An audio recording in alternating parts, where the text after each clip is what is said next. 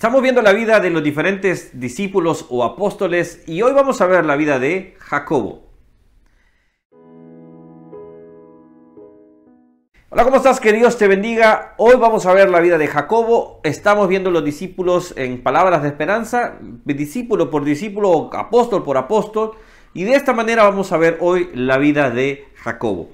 Vamos a ver, eh, en este momento Jacobo no se muestra, no se nos dice que fuera casado, que tuviera hijos, por ejemplo. Era más conocido como el hermano de Juan, era el, así se dice Jacobo, hermano de Juan. En algunos tenemos siempre esas personas que tienen tener más fuerza por su nombre, quizás no por presencia, por eh, valentía, etcétera, sino por esa, eh, ese, ese ministerio que desarrolló. Jacobo era más conocido como el hermano de Juan, por decirlo así. Siempre va a estar acompañado de eso.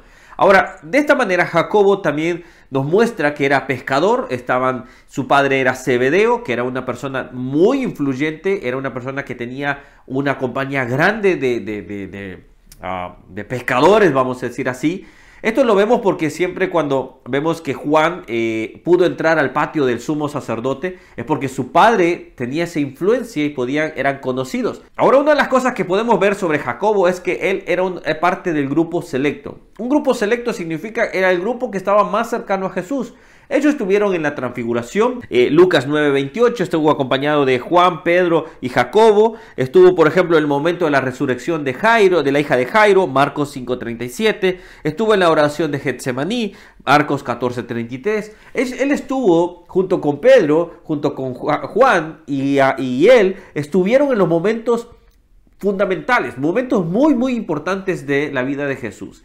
Estos momentos eran marcados, obviamente, la transfiguración, ver a nuestro Señor en toda su plenitud, en todo su reino, prácticamente. Entonces, esto era una marca indeleble que Jacobo tenía, una marca que había dejado sobre su, eh, sobre su fe y de esa manera él pudo seguir firme hasta el último momento. Ahora, quiero que me acompañes a un momento destacado de Jacobo. ¿Cuál es el momento destacado de Jacobo? Jacobo, por ejemplo, estuvo en un instante venían con el Señor, se estaban acercando para ir a, la Pascua y iban pasando por los samaritanos. Es un momento muy, muy eh, conocido por todos. Vamos a leerlo y dice de esta manera. Lo leemos en, en Lucas 9, 51 54 que dice.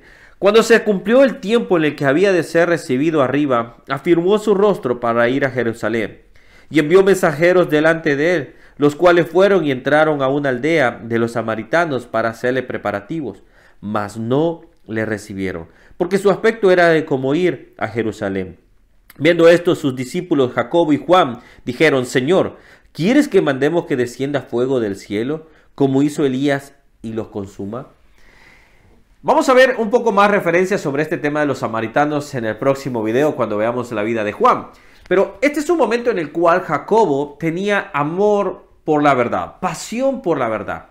Esos hombres y mujeres que usted y yo conocemos, vemos personas que defienden y defendemos a capa y espada la palabra de Dios. A capa y espada podemos salir y decir, esto es lo que dice la palabra, esto es lo que el Señor nos enseña. Jacobo era de este tipo de personas que defendía la fe, defendía la verdad.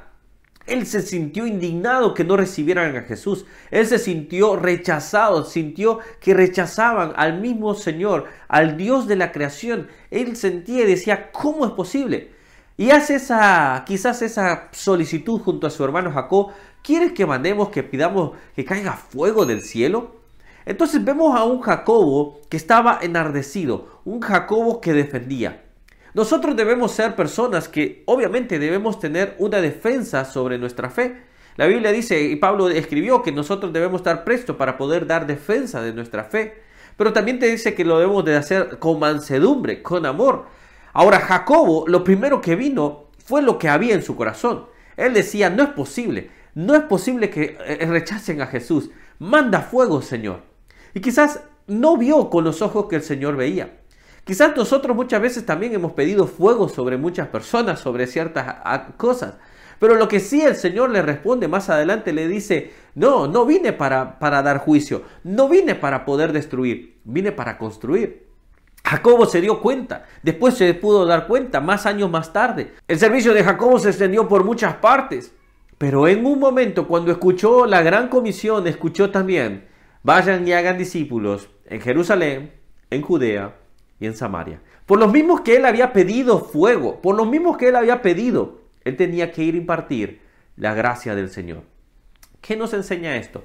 Que podemos ser defensores de la verdad, que podemos ser defensores de la palabra de Dios, que podemos ser defensores y ser, eh, tenemos que ser antitéticos en cierta forma, porque la Biblia es así. Hay cosas que son buenas y hay cosas que son malas.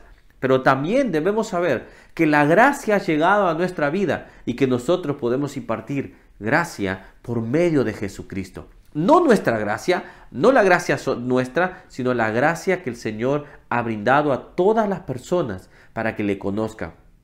Jacobo me imagino que en ese momento cuando escuchó las palabras del Señor se dio cuenta de su error.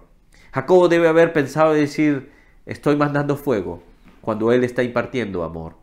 Estoy mandando juicio cuando Él viene a salvar a las ovejas perdidas. ¿Cuál es el punto de ahora nosotros? Tenemos que impartir también decir, defender la verdad, defender como Jacobo, pero al mismo tiempo tenemos que dar la gracia del Señor, porque nosotros por gracia recibimos y por gracia daremos. Entonces de esa manera nosotros tenemos que impartir a las personas que aún hay oportunidad. Jacobo escuchó la gran comisión y se puso a pensar, por los mismos que pedí para que mandara fuego, el Señor está pidiendo que vaya y haga discípulos. Quizás tú tienes algunos samaritanos cerca. Quizás tienes personas que no quieres. Los samaritanos y los judíos no se llevan, no se llevaban en ese momento tampoco. Y ellos odiaban a los judíos porque era todo lo contrario a su, a su, a su forma de creer. Era todo lo contrario a lo que ellos pensaban. Los judíos también veían como los samaritanos eran totalmente adversos. ¿Se acuerdan de la mujer samaritana? la samaritana le dijo, ¿no sabes que soy samaritana? que los judíos y los samaritanos no nos llevamos. ¿Por qué? Porque ellos tenían diferencias en la que es el tema eh, de las creencias. Ellos habían hecho su propia religión a su medida. Pero el Señor viene a darnos salvación. Debemos defender la verdad totalmente de acuerdo. Debemos ser ah, firmes. Debemos decir lo bueno y lo malo. Lo que es pecado y lo que no es pecado. Lo que es santo y lo que es pecado. Eso es así pero también debemos impartir la gracia que Dios nos ha dado a nosotros. Jacobo nos enseña que podemos ser firmes, antitéticos, pero al mismo tiempo terminar siendo un hombre que dio la palabra. ¿Cómo murió Jacobo? Jacobo fue el, único que se menciona en la Biblia su muerte. Él murió decapitado. Hechos capítulo 12. Y eso nos enseña que Jacobo, se dice una historia que Clemente cuenta que la persona que entregó a Jacobo dice que en su momento antes de ser, eh, eh, ser eh, condenado a la muerte, este hombre se acercó a Jacobo y le dijo, perdóname, yo te metí en esto, yo te delaté. Y dicen que, dice la historia, la historia hebrea, dice la historia, perdón, que este Jacobo se le acerca, le dice, la paz sea contigo, y lo besó. De esta manera él estaba perdonando, pero al mismo tiempo estaba impartiendo la gracia que Dios le había dado. Creo que tenemos que aprender de Jacobo, ser firmes en nuestra fe, pero al mismo tiempo impartir la gracia que a nosotros mismos, siendo pecadores, siendo malos, se nos dio a nosotros también. Wow, la vida de Jacobo nos enseña esto. Vamos a seguir descubriendo los diferentes apóstoles. Acompáñame y espero que sea de gran bendición estos videos. Que Dios te bendiga y nos vemos en el próximo video de los apóstoles. Va a ser el siguiente viernes, así acompáñame también. No te olvides suscribirte acá y acá tenés los otros apóstoles que ya hemos visto.